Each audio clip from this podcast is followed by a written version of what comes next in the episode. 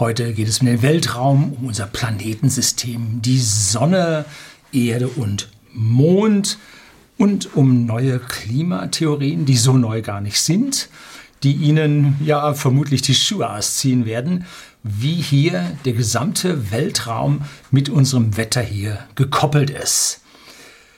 Die Erde kreist um die Sonne, der Mond kreist um die Erde.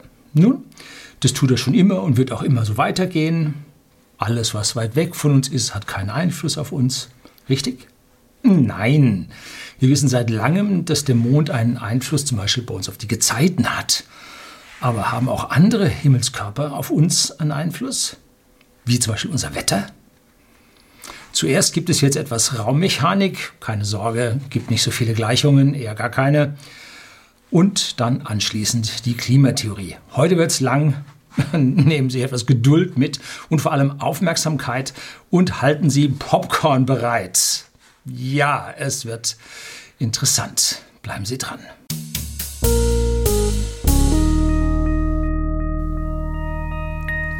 Guten Abend und herzlich willkommen im Unternehmerblog, kurz Unterblog genannt. Begleiten Sie mich auf meinem Lebensweg und lernen Sie die Geheimnisse der Gesellschaft und Wirtschaft kennen, die von Politik und Medien gerne verschwiegen werden. Und heute gibt es eine ganze Menge Wissenschaft, eine ganze Menge, die verschwiegen wird und die versucht wird zu unterdrücken. Und heute versuchen wir da mal so einen großen Faden reinzubringen. Bin ich qualifiziert? Nun, ich habe Luft- und Raumfahrttechnik studiert und eines meiner Lieblingsfächer war die Raummechanik. Und da besonders halt die Bewegung von Raumflugkörpern, Raumschiffen zwischen den ja, Planeten und Monden unseres Systems. Und dazu habe ich mal ein Video gedreht über Transferellipsen. Hier. Darum gibt es auch ein paar Formeln, mit denen ich Ihnen erkläre oder versucht habe zu erklären, wie nun Satelliten bei uns die Wege äh, ja, hin zu ihren Positionen an unserem Himmel finden. Tja, Zuerst mal ein Disclaimer, bevor Sie mich hier alle dann aufknüpfen. Ich bin ein Ressourcensparer oder ich sehe mich zumindest als Ressourcensparer. Ich bin E-Autofahrer, zwei Stück davon fahren wir in der Familie, äh, beziehungsweise in der Firma bei whisky.de, dem Versender hochwertigen Whiskys an den privaten Endkunden in Deutschland und auch in Österreich. Wir haben privat und in der Firma Photovoltaik auf dem Dach zwei Hausakkus von der Firma E3DC, haben wir seit Jahren mit großem Erfolg bei uns laufen. Und ich bin extrem für Umweltschutz. Ne? Ich halte lokale Luftverschmutzung für sowas von unmöglich wie zum Beispiel Dieselabgase. Und vor allem Hausbrand, der, wie sich jetzt gezeigt hat, gerade besonders mit dem Holz schlimm für unsere lokalen Luftverhältnisse ist. Ne? Auch halte ich das Verbrennen von fossilen Stoffen wie Kohle, Öl, Gas für eine ganz, ganz furchtbare Verschwendung so glaube ich nicht, dass das dadurch freigesetzte CO2 bei uns nennenswert im kosmischen Vergleich zu irgendeiner Temperaturbeeinflussung bei uns führt. So, und da haben wir jetzt ein Problem, dass ich auf der einen Seite der Grünling mit den E-Autos in der Photovoltaik bin und auf der anderen Seite sage ich, yeah, CO2, äh, menschgemachte Klimaerwärmung glaube ich nicht. So, da gibt es mal meine politische Positionierung, bevor Sie mich jetzt hier eine AfD oder einen Grünen oder sonst wem zuordnen. Ich habe da eine ganz andere Einstellung. So,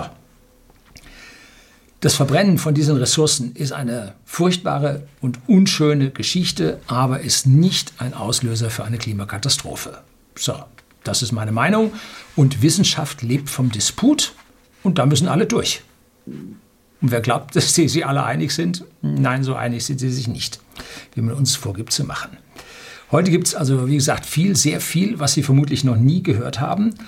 Und es wird nicht nur von unseren Medien, sondern auch versucht von den Wissenschaftsverlagen, die ganz furchtbar sind, habe ich in Video Wissenschaftsverlage schon mal gedreht, wie die die Wissenschaftler ausnehmen, wie Weihnachtsgänse und das mit Hilfe ihrer Peers erledigen.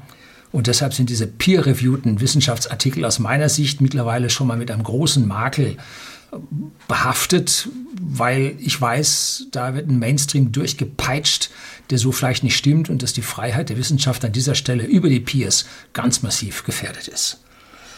Machen Sie also auf etwas gefasst. Wie gesagt, ich hoffe, Sie haben jetzt das Popcorn schon fertig und dann geht es jetzt los. Also, wir alle wissen, dass der Mond, das ist hier ein 3D-Stereolithografie, und die Erhöhungen sind hier etwas überzeichnet, damit man die Mare und die Krater sieht. Und Sie wissen, dass also der Mond um die Erde kreist. Das stimmt jetzt im Verhältnis nicht zueinander. Ich habe da mal ein Video von unserem Sonnensystem gezeigt, hier, wo ich das alles ins Verhältnis setze, wo Sie so mitbekommen, wie weit hier 60 Meter oder so der Mond von der Erde weg sein muss, damit das dann alles im großen Verhältnis zueinander dann passt zu meinem großen Globus, den ich zu Hause stehen habe und und und. So, also jetzt, damit wir das besser sehen, äh, zeige ich jetzt mal die beiden, weil ich habe jetzt hier was anderes nicht und bei dem kleinen Bildschirm passt da auch nicht alles drauf. Oder beim kleinen Aufnahmefenster passt nicht alles drauf. Die Erde dreht diesmal auch richtig rum. Ja, das letzte Mal bin ich geschimpft worden. Und äh, so, der Mond kreist um die Erde? Nein, das tut er nicht. Er hat eine spezielle Form und eine Ellipse ist es. Nein, auch nicht ganz. Ähm, es kommt nur einer Keplerschen Ellipse relativ nahe. Und wie lange braucht er, um einmal um die Erde rumzukreisen? Nun, 27,3 Tage. Wenn er das gemacht hat und nun in 27,3 Tagen rumgedreht hat, dann ist die Erde um die Sonne, die jetzt vielleicht noch weiter hinten ist, schon ein Stückchen wieder weiter gezogen und der Mond zeigt nicht mehr dieselbe Phase. Wenn also Vollmond war, 27,3 Tage einmal rum, dann ist nicht wieder Vollmond weil die Erde ist schon weitergezogen. Er muss jetzt noch ein bisschen weiter drehen, bis er wieder mit der Sonne in einer Achse steht und wieder Vollmond zeigt. Und das ist ein sogenanntes, ich glaube, das ist das synodische Jahr, äh, der synodische Monat und der hat dann 29,5 Tage. Daraus leitet sich jetzt unser Monat ab, weil wir ja von Vollmond zu Vollmond gucken und nicht von Position zu Position. Ne? Ähm, also haben wir rund 30 Tage von Vollmond zu Vollmond und deshalb haben wir halt diese 30, 31 Tage und die 28 dazwischen und wenn es nicht ganz reicht, dann nochmal die äh, 29 Tage. So. Das geht aber mit dem Jahr nicht auf. Man hat also 12,4 synodische Umläufe und nicht 12 in 365 Tagen und deshalb ist auch nie der Mond zum ersten des Monats immer im Vollmond, sondern es verschiebt sich. Das ist dieser Unterschied, weil die Erde ein Stückchen weiter dreht und der Mond noch ein Stückchen weiterlaufen muss. Ne? So, der Mond kreist auch nicht. Er bewegt sich nahezu auf einer Ellipse. Die Ellipse hat zwei Brennpunkte und in einem dieser Brennpunkte steht die Erde, der Zentralkörper, und auf dieser Ellipse bewegt sich nun der Mond. Am im Mai 2020, wo ich jetzt dieses Video drehe, am 8. Mai ganz genau, stand er vor zwei Tagen am 6. Mai 363.883 Kilometer von der Erde entfernt, also Mittelpunkt zu Mittelpunkt. Und das ist der dichteste Abstand, den diese Ellipse haben kann. Und am 19. Mai steht er dann an der entferntesten Stelle mit 405.430 Kilometer. Da sieht man, die Ellipse hat also einen großen Halbmesser und einen kleinen Halbmesser. Und das ist ein deutlicher Unterschied, nennt sich bei dieser Bahn die Exzentrizität. Und wenn nun der Vollmond, wie jetzt am äh, 6. Mai, mit dem geringsten Abstand zusammenfällt, dann nennt sich das ein Supermond, weil dann ist er dichter an der Erde dran, erscheint größer und damit auch heller und dem Menschen fällt das tatsächlich auf. Das sind so, ich weiß nicht, ein paar Prozent, die heller sind und das kann man merken. Das ist noch nicht alles. Die Bahn ist nämlich auch ansonsten noch ziemlich krumm und schief. Und über die Jahrhunderte fand man mehr und mehr über diese Bahnen heraus. Und die Erde läuft um die Sonne ebenfalls nahezu auf einer Keplerschen Ellipse mit allerdings einer geringeren Exzentrizität als der Mond. Und die mittlere Ebene, die die Erde um die Sonne sich bewegt, die Erde bewegt sich auch nicht exakt, ähm, das nennt sich Ekliptik. Und äh, die Erde ist jetzt zur Ekliptik, steht die nicht so, sondern die steht um 23,44 Grad schräg zur Ekliptik. Also die Ekliptik ist ungefähr so und dann steht die Erde dazu. Oder wenn man die Erde jetzt nehmen würde, äh, dreht sie, nehmen wir sie da mal, äh, steht die so. Ne? Und der Mond äh, dreht sich nun hier um die Erde, allerdings nicht in der Ekliptik, die die Erde um die Sonne hat. Ne? Jetzt mal gucken, dass ich den Umschalt hinlege, weil das kriege ich eh nicht mehr. da muss man so reinfummeln, kriege ich da nicht mehr hin. So, äh, das heißt also, die Erde steht erstmal schief und dreht sich so um die Sonne rum und damit ergeben sich die Jahreszeiten. Einmal steht die Nordhalbkugel zur Sonne und einmal steht die Südhalbkugel zur Sonne. So, daraus ergeben sich die Jahreszeiten. Jetzt dreht sich der Mond um die Erde und auch da äh, haben wir jetzt nicht genau die Ekliptik weder von der Sonne, sondern wir haben eine neue Ekliptik, die der Mond mit der Erde bietet. Und die Mondbahn steht 5,15 Grad zur Ekliptik, also der Ebene, die Erde Sonne hat, steht der Mond 5,5 Grad schräg mit seiner Bahn. Und die Mondachse steht jetzt auch nicht gerade auf seiner Bewegung, sondern ist auch noch mal ein bisschen gekantet und zwar um 1,54 Grad. So, das heißt, die ganze Geschichte ist, jo, sagen wir mal, ganz schön schief im Raum. Und zu allem Überfluss dreht sich jetzt die Ellipse, die den Mond um die Erde bewegt, dreht die sich auch noch. Und zwar in 400 und, nein, in 18,6 Jahren dreht die sich einmal. Also da ist relativ schwer vorherzusagen, oder man hat relativ lange gebraucht, um diese Bewegung des Mondes äh, vorherzusagen. Auch dreht jetzt nicht der Mond um die Erde, sondern die Erde dreht auch um den Mond. Soll heißen, die drehen beide um einen gemeinsamen Schwerpunkt. Nun ist der Mond 81 mal leichter als die Erde, so liegt der Schwerpunkt sehr dicht bei der Erde, genauer gesagt liegt er innerhalb der Erde, aber vom Zentrum 4700 Kilometer oder so ähnlich äh, entfernt. Der Durchmesser der Erde sind 12.740 Kilometer im Mittel und der Radius der Erde hat 6.370 Kilometer und 4.700 Kilometer, also zwei Drittel nach außen äh, liegt er.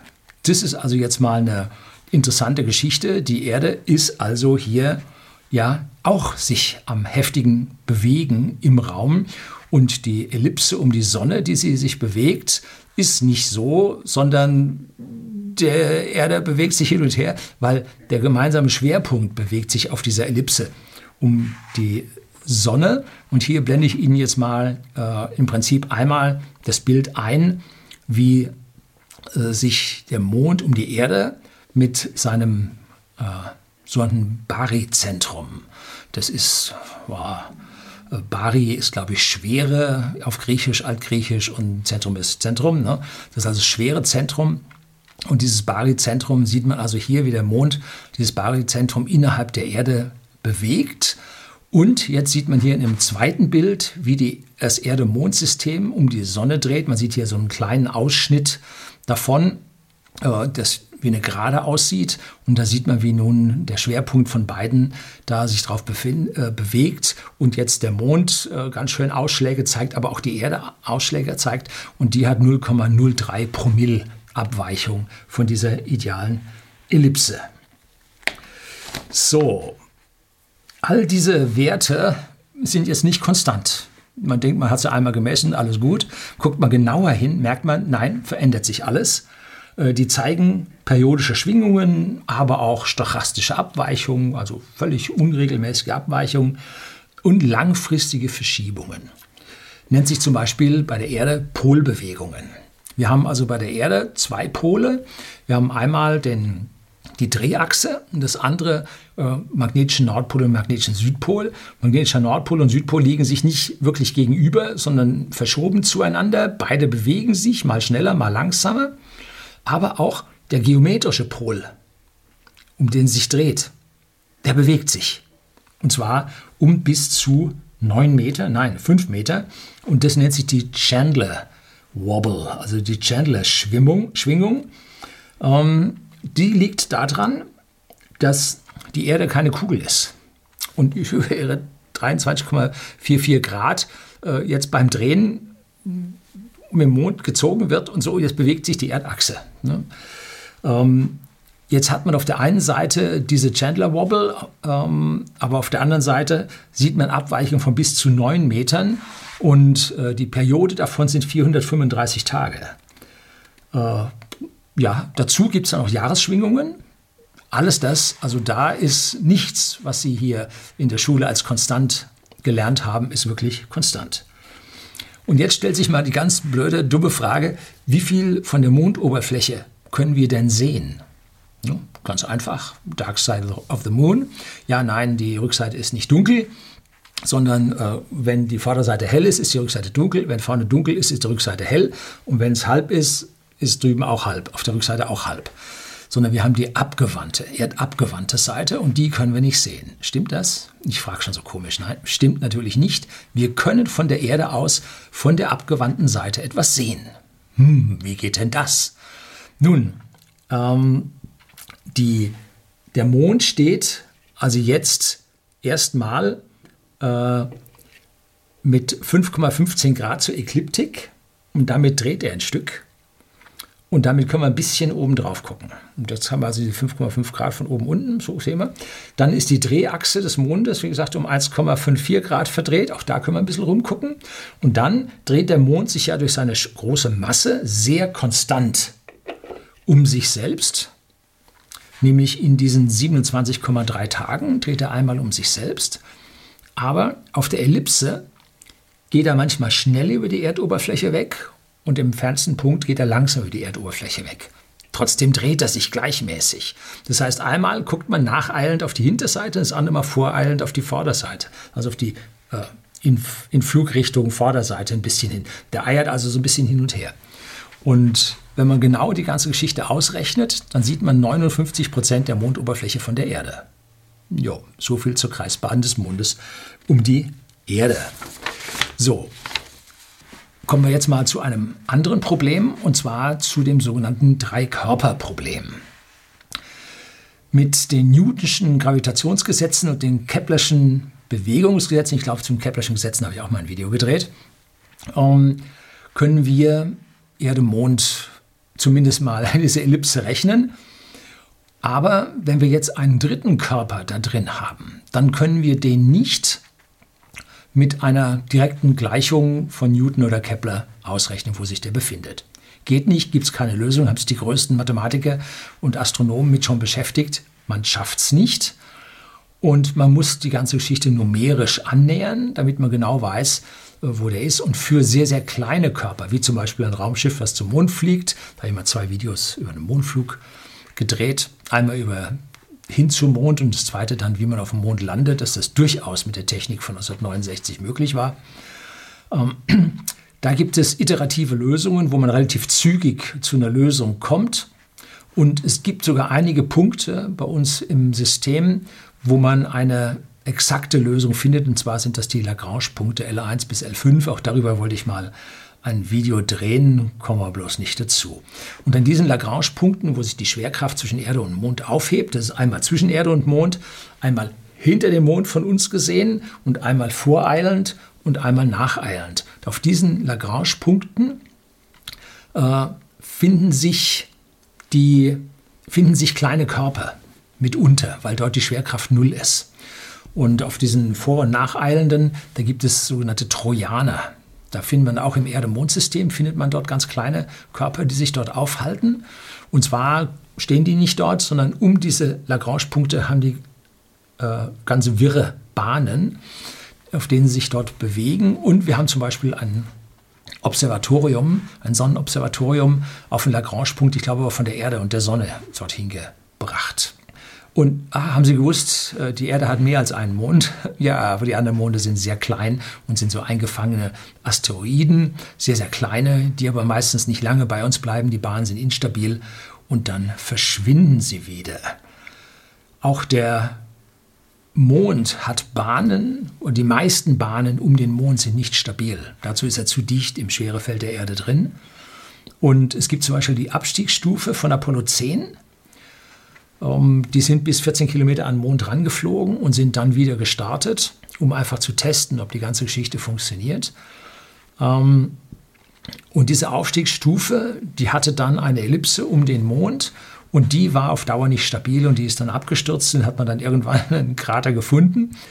Und dann gab es das Raumschiff, die Snoopy, die dann wieder an das Command-Modul, ich glaube, das war das Charlie Brown, angedockt hat und das äh, hatte dann Treibstoff über. Mit dem Treibstoff hat man also die Snoopy dann in eine Sonnenumlaufbahn geschossen und 2018 hat man das Objekt 2018 AV2 gefunden und man geht davon aus, das wäre dieses Snoopy. Also dass die jetzt nicht, weil sie nicht mehr in der Mondumlaufbahn ist, sondern in der Sonnenumlaufbahn, dass man da im Prinzip stabil äh, ist und die halt ja noch nicht abgestürzt ist. So, jetzt haben Sie also gesehen, das ist alles sehr beweglich, sehr äh, von vielsten, feinsten kleinen Einflüssen abhängig. Und jetzt kommen wir dann mal zur Klimatheorie, haben wir ja schon ein paar Minuten rum. Und der Mond hat einen massiven Einfluss auf die Erde und das sehen wir zum Beispiel beim Wasser. Das gut bewegliche Wasser auf der Erde wird vom Mond angezogen und gibt auf der mondzugewandten Seite einen Berg, aber auf der Rückseite gibt es auch einen Berg und zwischendrin äh, gibt es Täler und das nennt sich ganz normal Flut und Ebbe, haben Sie schon gehört. So, jetzt hat die Sonne auch einen Einfluss auf unser Wasser. Gut, die Sonne ist sehr, sehr weit weg, dafür ist sie aber sehr, sehr, sehr schwer. Und die Gravitation ist nicht ganz so groß, oder der Einfluss auf die Gezeiten ist nicht ganz so groß wie beim Mond. Und kommen nun Sonne, Mond und Erde in eine Linie, dann äh, kommen wir zur Springflut, dass also äh, die Flut der Sonne mit der Flut des Mondes sich addiert. Und dann gibt es entsprechend äh, die Niptide, wenn sich also beide gleichzeitig äh, subtrahieren, das also dann besonders weit runter geht, das Wasser. Ähm, so. Das heißt, die Sonne und der Mond walkt an unserer Erde mit diesen extrem schweren Wassermassen ganz schön rum. Wie gesagt, die die Wellenberge verändern sich, aber die Wassermassen bleiben relativ stabil und bleiben den Strömungen, äh, den äh, ja, globalen Wasserströmungen und so, ähm, denen ist das relativ wurscht. Sie haben nur eine überlagerte Wellenbewegung, dass der Pegel steigt oder der Pegel sinkt. Ne? Da habe ich mal äh, Video über diese Oszillation und Trans, Transdingsbums, habe ich mal ein Video dazu gedreht. Ja, die Erde ist nun im Inneren sehr heiß und ziemlich glutflüssig, ne? hat aber einen stab relativ stabilen Erdmantel mit einer Dicke von 2800 Kilometern und wir erinnern uns, 6340 oder sowas Kilometer Radius hat die Erde und davon 2800 Kilometer, also bald die Hälfte, ist ein relativ stabiler Erdmantel. Der ist ja kurzfristig betrachtet fest, hat aber partielle Schmelzen, also Magma da drin, äh, die sich auch als Hotspots nach oben bewegen und andere Einschlüsse kriegt man mit, wenn man da also äh, Erdbebenwellen misst, wie sie durch den Kern bei uns oder durch den Mantel bei uns laufen, wie die gestreut werden, abgelenkt werden, da kriegt man mit, wie inhomogen da dieser Mantel dann ist. Über geologische Zeiten ist dieser Mantel allerdings verformbar, ist er plastisch und verformt sich äh, bleibend. Ne?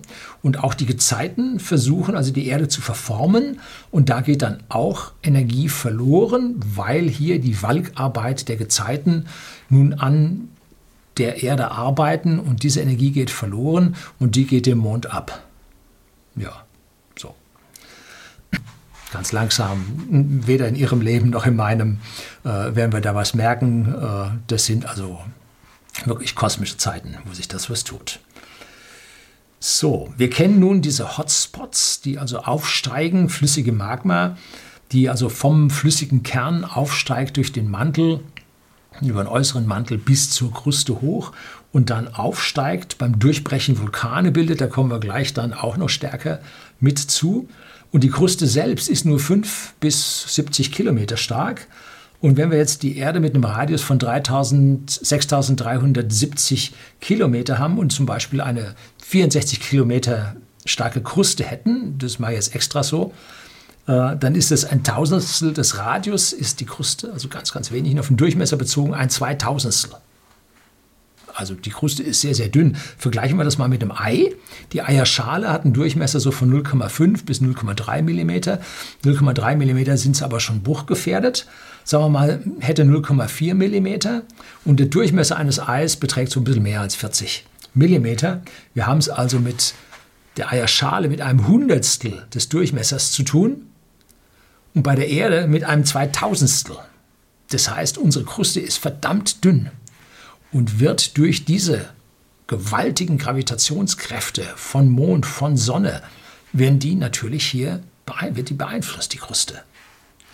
Also wenn wir es vergleichen mit dem Ei, dann müssen wir dieses kleine, dünne Eihäutchen nehmen.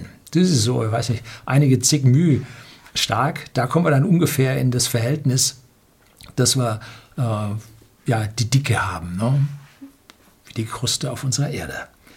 Und diese dünne Erdkruste ist halt nun der Grund, warum wir viele Erdbeben haben und natürlich auch Vulkanausbrüche. Und natürlich haben wir das in den Bereichen, wo sich die Erdplatten, Plattentektonik, ähm, über und untereinander schieben, wo es also dann Kompressionszonen gibt und Spannungszonen, wo es auseinandergeht und so weiter. Ne?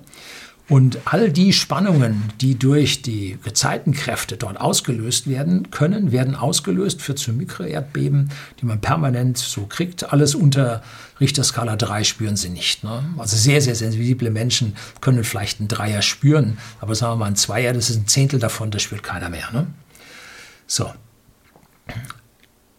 Wenn es jedoch ein bisschen mehr wird mit den Kräften auf dem Planeten, da kommen wir dann gleich drauf, äh, dann müssen mehr Effekte zusammenkommen und dann wird es sogar ähm, ja, für uns auf der Erde gefährlich. So, so wie die Sonne auf unsere Erde wirkt, so wirkt auch unsere Erde auf die Sonne. Na gut, minimal, weil die Sonne 333.000 Mal schwerer ist als die Erde oder Masse hat als die Erde, um es genau zu sagen. Und jetzt wird sich da dieses Baryzentrum wie zwischen Mond und Erde, was sich also noch gerade innerhalb der, des Erd, der Erde befindet, haben wir auch ein Baryzentrum zwischen Erde und Sonne, aber der befindet sich nur ziemlich dicht im Kern von der Sonne und bewegt sich da nicht so wahnsinnig viel. Aber wir haben noch ein paar andere Kandidaten bei uns im Sonnensystem rumflitzen, zum Beispiel den Jupiter. Der ist nun heftig und der hat immerhin jetzt nicht ein 333 Tausendstel Masse von der Sonne, sondern nur ein Tausendstel Masse von der Sonne. Da tut sich was. Und bei der Erde und Mond ist es 1 zu 81. Also Erde ist 81 mal schwerer als der Mond. So, aber die Sonne ist jetzt ja nicht ein mehr oder weniger fester Materieball, sondern wir haben es hier mit Gasen bzw. mit Plasma zu tun, was sehr leicht verschiebbar ist, wenn man also mal Bilder von Sonnenteleskopen sieht, wie das wabert, wie Materie ausgestoßen wird. Das ist also alles sehr, sehr leicht beweglich, in den äußeren Schichten besonders. Und da kann man sich vorstellen, dass der Jupiter hier äh, auf die Sonnenstruktur einen Einfluss hat. Und jetzt turnen da noch andere Planeten außenrum. Äh, unsere Gasriesen Saturn, Uranus und Neptun. Natürlich Uranus und Neptun deutlich weiter draußen, aber Saturn immerhin auch eine ordentliche Masse. Und das Barycenter, die schwere Mitte von unserem Sonnensystem, verlässt sogar das Innere der Sonne, weil die Planeten da außen rumturnen. Jetzt schauen wir uns mal hier so ein Bild von dieser Barycenter-Kurve äh, an. Und da sehen Sie über die verschiedenen Jahreszahlen, die eingetragen sind, wie sich dieses Barycenter dort bewegt und wie es mal in der Sonne ist und mal außerhalb der Sonne ist, wie also die Sonne tatsächlich Bewegungen macht.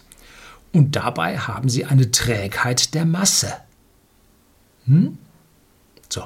Und wenn nun diese gigantischen Mengen an Massen bewegt werden, dann tut sich was in diesen Gasen. Ne?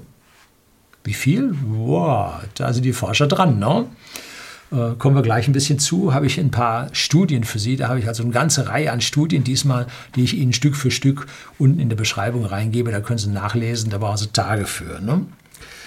So, die Bewegung sieht auf den ersten Blick sehr ungeordnet aus, aber Sie sehen, äh, das geht bei, ich glaube, im Jahr 2000 los und geht recht weit in die Zukunft. Man kann es vorausberechnen, weil man ja die Planetenumläufe um die Sonne kennt. Ne? Interessant ist, dass aktuell die Abweichung des Baryzentrums von der Sonne extrem hoch ist. Jupiter und Saturn stehen auf derselben Seite. Das nennt sich die große Konjunktion. Ähm, wird von Astrologen, also nicht Astronomen, Astrologen, das sind so die Esoteriker.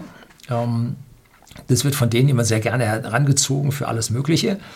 Ähm, hier hat es einen Einfluss auf das Baryzentrum und ich habe letztlich beim am 15. April äh, war Mond, äh, Jupiter und Saturn äh, plus Pluto und Venus relativ dicht beieinander und da habe ich mal von meinem Skyview App habe ich mal ein, ein Bild auf Facebook gepostet, was ich Ihnen jetzt hier auch gebe. Da sehen Sie, wie dicht das beieinander steht und die ziehen nun alle von einer Seite an äh, der Sonne dran, sodass wir hier äh, das Baryzentrum tatsächlich außerhalb von der Sonne zu liegen kommen.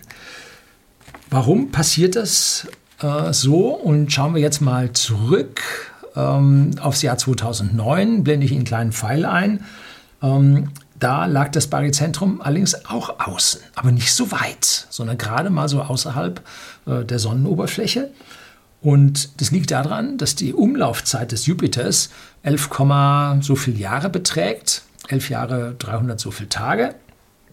Und da sieht man, dass also der Jupiter zieht und in 2009 hat er halt nicht so weit gezogen, weil der Saturn ziemlich auf der anderen Seite stand.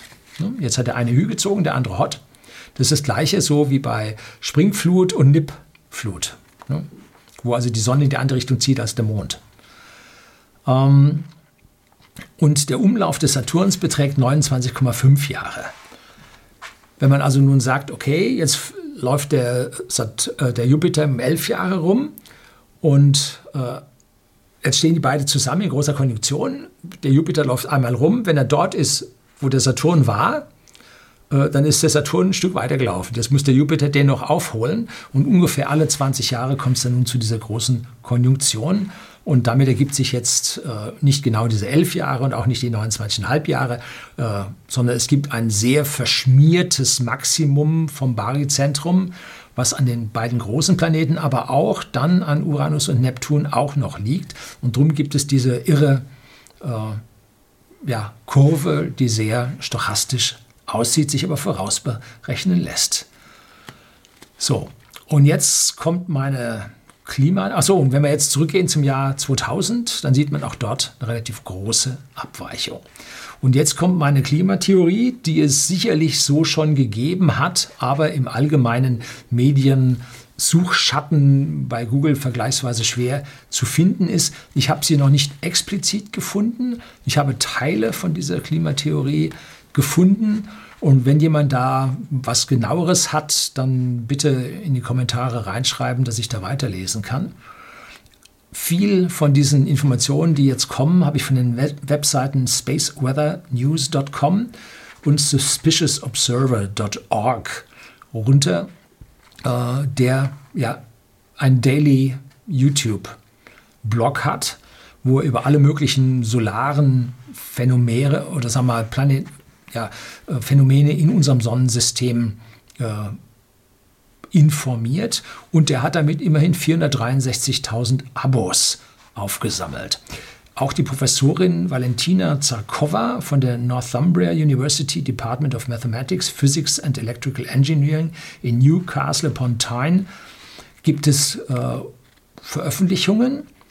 Und da hat sie ein, ja, von den üblichen Betroffenen sehr strittig aufgenommenes Papier über den Einfluss der Sonne auf unser Klima veröffentlicht, um, woraus sich ja kommende Eiszeiten, Maunder Minima oder ein Maunder Minimum ergibt, in das wir jetzt gerade reinrauschen, dass es kälter wird und wie Sie von meinem Antarktis-Video oder den Antarktis-Videos kennen, äh, sieht man schon, dass es im Inneren der Antarktis deutlich kälter wird, auch Schneezuwächse äh, zu bemerken sind.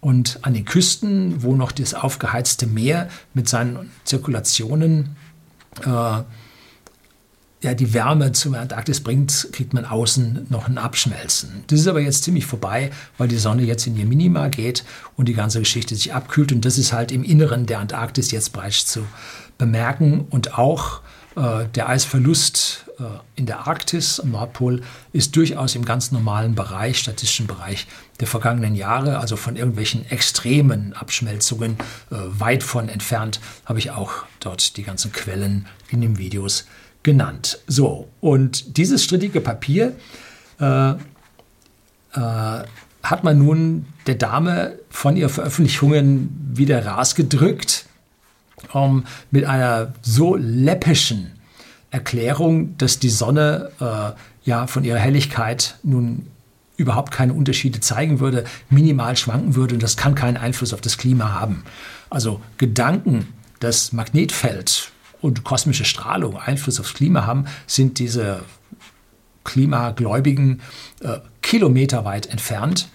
Und hat man da mit diesen Aussagen da, also ganz, ganz furchtbar sich selber bloßgestellt, wie man hier dieses Papier dort wieder rausgedrückt hat. Aber äh, ein anderer Mitkämpfer, Ben Davidson vom Suspicious Observer, den hat man versucht, über einen Senatsausschuss kalt zu stellen und die Veröffentlichung zu verbieten und seinen YouTube-Kanal äh, totzulegen. Äh, und das haben sie nicht geschafft. Ja, also in den USA scheint da oder ist anscheinend die Wissenschaft noch frei genug, dass er sich hier weiterhin äh, äußern darf. In Europa hat es bei der äh, Frau Zarkova, Professorin Zarkova, wohl nicht so geklappt. Ja, also die Sonne durchläuft im Mittel alle 11,x Jahre einen großen Zyklus. Da habe ich mal hier über Sonnenzyklen ein Video gedreht. Das ist der sogenannte Schwabe-Zyklus. Und dieser Schwabe-Zyklus ist nur ein Halbzyklus, genau das Doppelte davon, nicht genau das Doppelte, etwa das Doppelte davon, weil die Zyklen schwanken von 10,7 bis, bis 12, ungefähr. Und da polen sich Magnetfelder innerhalb der Sonne im äußeren Bereich um. Und einmal laufen die Sonnenflecken die Ausstülpungen den Wiedereintritten voraus. Und wenn dann das Magnetfeld sich umkippt, ist es andersrum. Äh, und so ein Schwabe-Zyklus geht also von einem zum Kippen und der Hell-Zyklus, der nimmt dann den, den Rücksprung auf die alte Magnetfeldrichtung wieder mit. Und diese Zyklen sind aus meiner persönlichen Sicht mit ihren Dauern, mit ihren Jahren, die sie benötigen, einfach zu dicht am Jupiter und an der großen Konjunktion mit dran.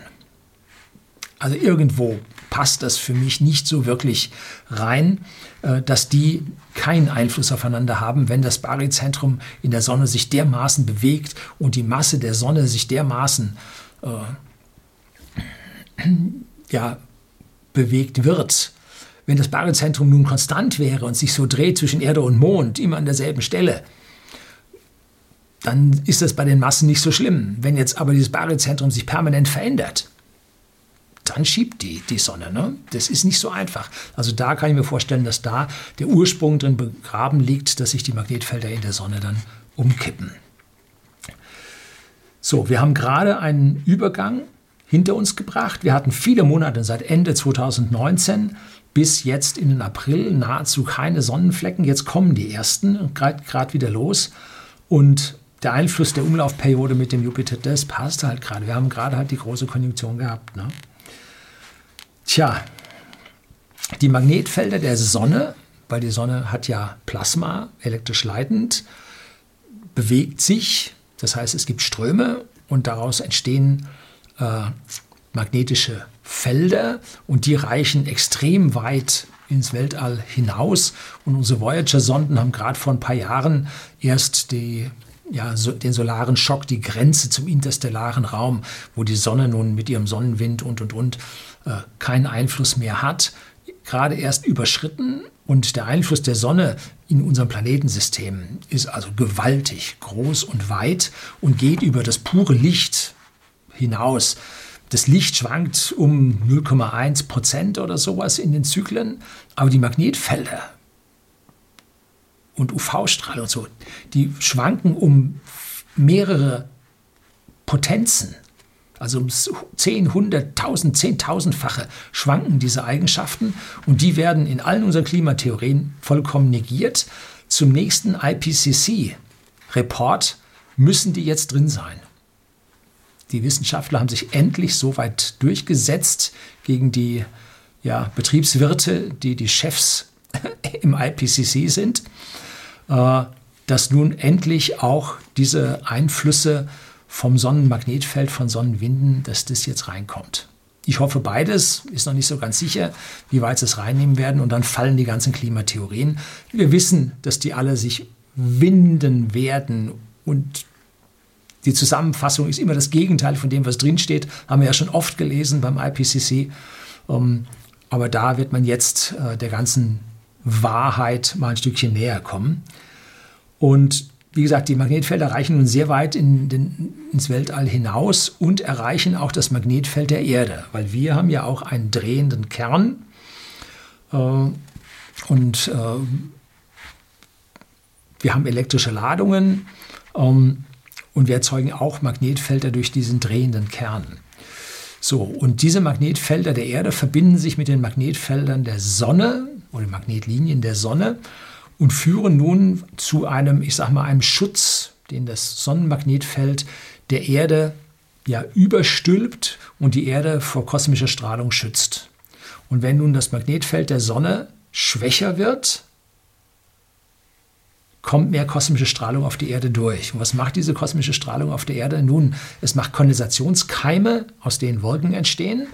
Das hat der Professor Henrik Svensmark, habe ich mal hier das Geheimnis der Wolken, schon ein älteres Video für Sie, wo er diese Zusammenhänge gefunden hat. Daraufhin hat man am CERN ein Experiment gemacht, das war ein Cloud-Experiment.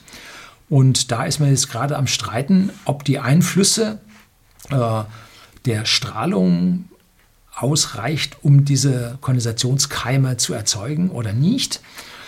Und äh, man ist also noch am Hin und Her diskutieren. Was man aber festgestellt hat, ab 1985, 84 hat man durchgehende Satellitenaufnahmen der Erdoberfläche.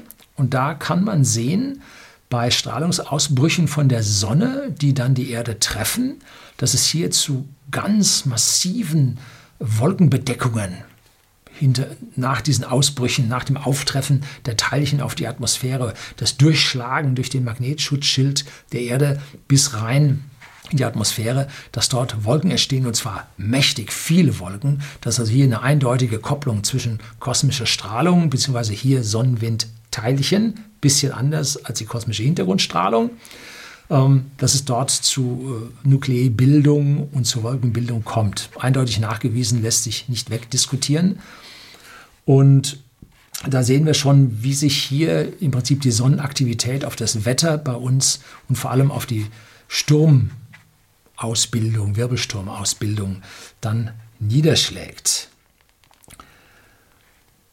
So, wir haben es dann auch mit einer Temperaturveränderung der Erde zu tun, weil je höher die Wolkenbedeckung der Erde ist, umso höher ist das Albedo, das Reflexionsvermögen, und umso weniger warm wird es auf der Erde.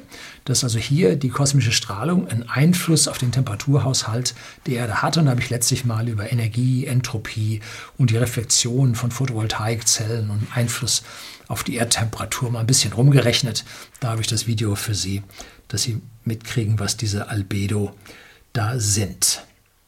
So, wenn nun der Jupiter auf die Sonnenmagnetfelder über die Wanderung des Barycenters einen Einfluss hat und die Sonne einen Einfluss auf unser Klima hat, dann ist die Abhängigkeit unseres Klimas vom kosmischen Geschehen zu einem gewissen, zu einer gewissen, für mich höheren Wahrscheinlichkeit tatsächlich gegeben.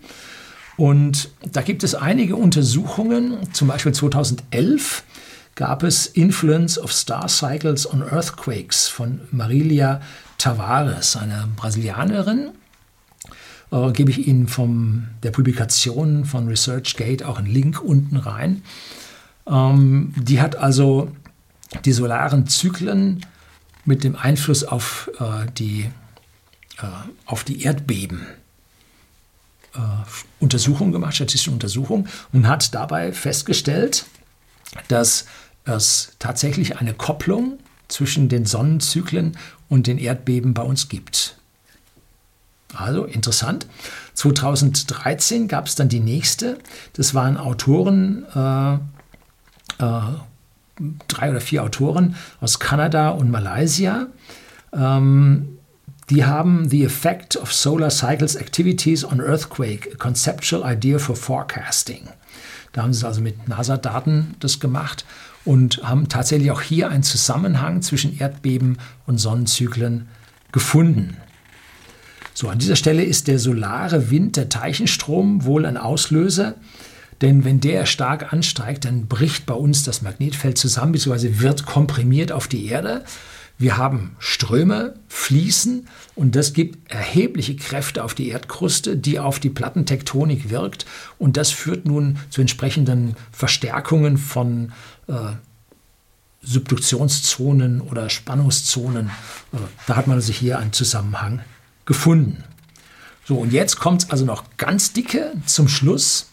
Es gibt neue japanische Untersuchungen vom Jahr 2016. Das Land ist ja durch Erdbeben geplagt, kennen wir alle, und liegt auf dem sogenannten Ring of Fire, der den Pazifik umgibt, wo ein Vulkan sich am anderen anschließt.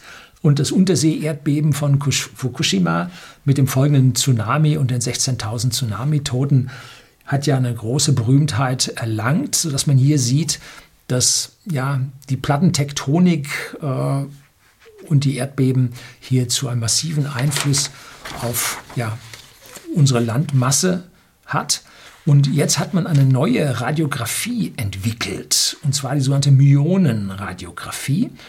Myonen sind äh, geladene Teilchen, kosmische Strahlung, und die kann man jetzt messen wenn sie durch Vulkane durchgehen.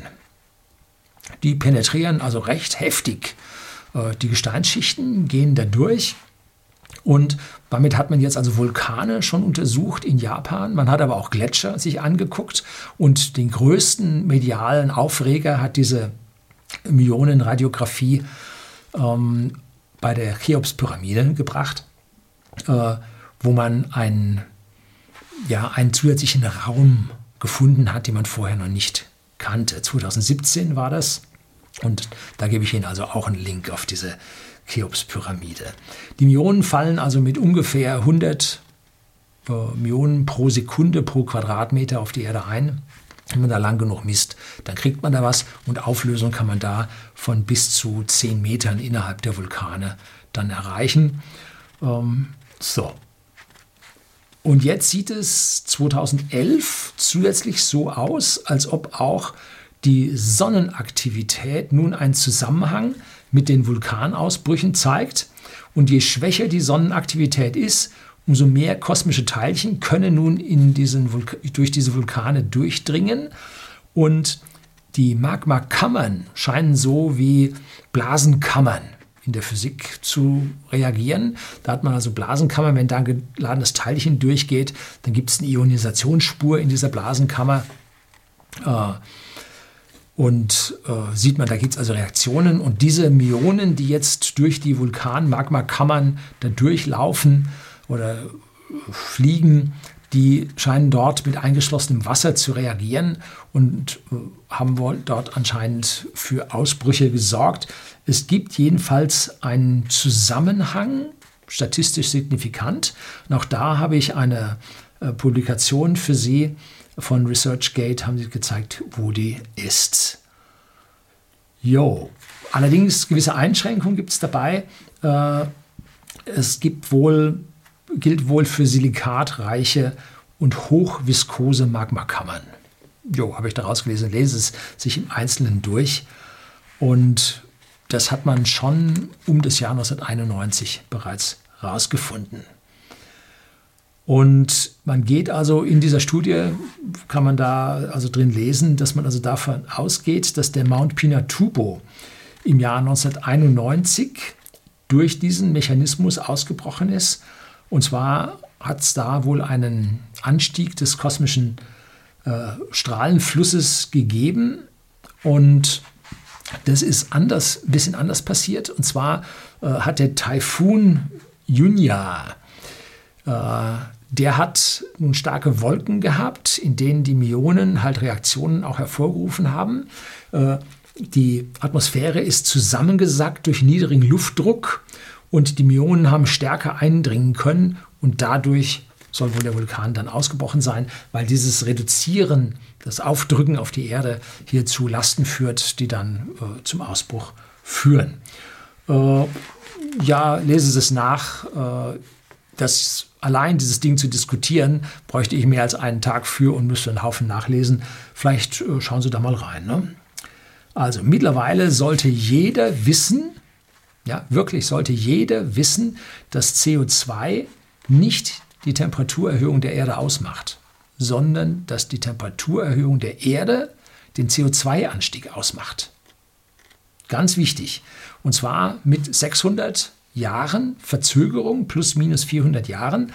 Das hat man 1999 mit den Eisbohrkernen sowohl in Grönland als auch in der Antarktis hat man da die Phasenbeziehungen zwischen Temperatur und CO2 statistisch signifikant herausfinden können.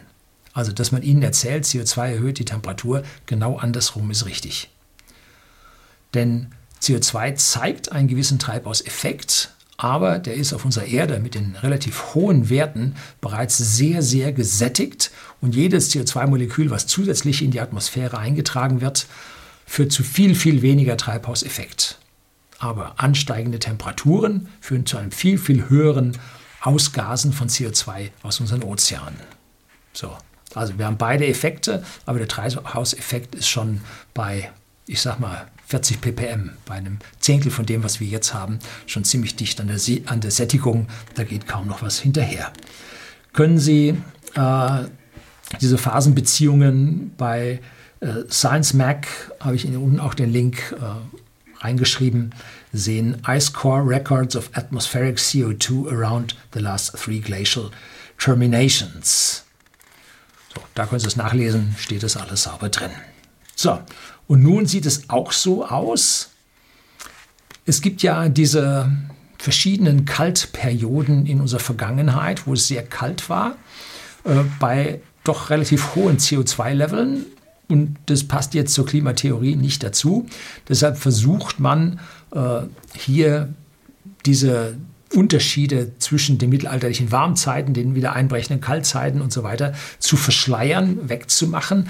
Habe ich auch mal gezeigt, wie hier bei den Norfolk Islands äh, die letzten 100 Jahre korrigiert wird, also manipuliert wird die Daten. Das geht auch langfristig, wird das gemacht, um hier die Daten der Theorie anzupassen, nicht die Theorie den Daten anzupassen.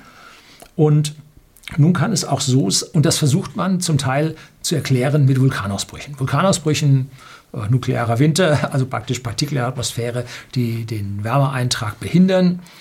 Und äh, es könnte aber auch genau andersrum sein, dass die Vulkanausbrüche durch die Sonne verursacht wurden. Dass eine schwache Sonne mehr Millionen auf die Erde gelassen hat und es dadurch zu mehr Wolkenbildung gekommen ist, zu diesen Druckeffekten auf die Erde, aber auch zu mehr Stimulierungen von Magmakammern gekommen ist, damit mehr Ausbrüchen und damit mehr Material in die Atmosphäre ausgebracht wurde, die hier zur Verschattung und zur Abkühlung der Erde folgt. Es kann also sein, dass genauso wie beim CO2 der Mechanismus andersrum ist und auch hier jetzt nicht äh, der Vulkanausbruch zur Abkühlung primär geführt hat, sondern erst weniger aktive Sonne zu einem höheren, einmal zu kälterem Wetter und dann zu einer höheren Vulkanaktivität geführt hat. Und so war es dann wohl auch äh, Anfang des 19. Jahrhunderts. 1815 brach der Tambora in Indonesien aus und 1816 ging das Jahr ohne Sommer in die Geschichtsbücher ein, wo das Getreide auf den Halmen verfaulte, weil einfach der Himmel mit Vulkanasche gesättigt war und wir viel zu wenig äh, Eintrag hatten. Und siehe da, wir hatten dort das Dalton-Minimum von der Sonne. Das dauerte von 1780 bis 1830. Äh, niedrige Sonnenaktivität, hohe Weltraumstrahlung, mehr Wolken, äh, tiefere Luftdrücke, mehr Druck auf die vulkanischen Platten, tektonischen Platten, mehr Myonen, Angriffe auf die Magmakammern und zum Tiefpunkt des Dort-Minimums brach dann der Tambora passend auch noch dazu aus. So, es kann also sein oder es ist wahrscheinlich so, dass es Zusammenhänge zwischen Sonnenaktivität und Vulkanausbrüchen gibt. Ich habe mal versucht, hier zu finden, ob es da einen Zusammenhang gibt. Und beim Smithsonian Institute habe ich also da gefunden, geschichtliche Zusammenstellung von Vulkanausbrüchen, habe ich auch unten einen Link für Sie. Und äh, da so richtig finden tut man da nichts, weil die Aufmerksamkeit anders war. Zum Beispiel während des Weltkriegs I und Weltkriegs II gab es fast keine Vulkanausbrüche. Das stimmt so nicht, sondern man hat sich halt um andere Dinge gekümmert und nicht um Vulkanausbrüche. Und äh, vor äh, dem äh, Krakatau-Ausbruch 1883, da waren wir auch nicht so hinter den Vulkanen weltweit her und vor allem waren da die Flotten noch nicht, war der Mensch noch nicht überall auf der Welt wissenschaftlich so ausgerüstet, dass der das alles melden konnte. Die größten wurden gemeldet. Und so sieht man dann bei dem Ausbruch von den großen Vulkanen eine relative Konstanz und die kleinen Vulkanausbrüche steigen an, ja, weil wir einfach mehr geguckt haben. Aber ähm, man sieht innerhalb dieser Vulkanausbrüche Welligkeiten. Diese Welligkeiten sind interessant. Das heißt, auch hier haben wir zyklische Aktivitäten. Und wo sollen diese zyklischen Aktivitäten herkommen, wenn nicht aus unserem Sonnensystem? Wenn nicht aus Sonne, Jupiter und so weiter. Ne? Wo sollen die Welligkeiten sonst herkommen? Davon, dass alle Chinesen gleichzeitig auf den Boden hüpfen? Ja, doch wohl eher nicht. So, wir werden in Zukunft viel mehr von diesem Zusammenhang lernen und noch ist die Wissenschaft frei, dass sie sich darüber Gedanken machen darf. Und dennoch wird versucht, permanent, wie auch jetzt hier unter dem Video, natürlich die ganzen CO2-Jünger versuchen, einem diese, ja, ich sag mal ganz frech, alternativen Ideen äh, zum kosmischen Klima ja, auszureden. Das soll es für heute gewesen sein.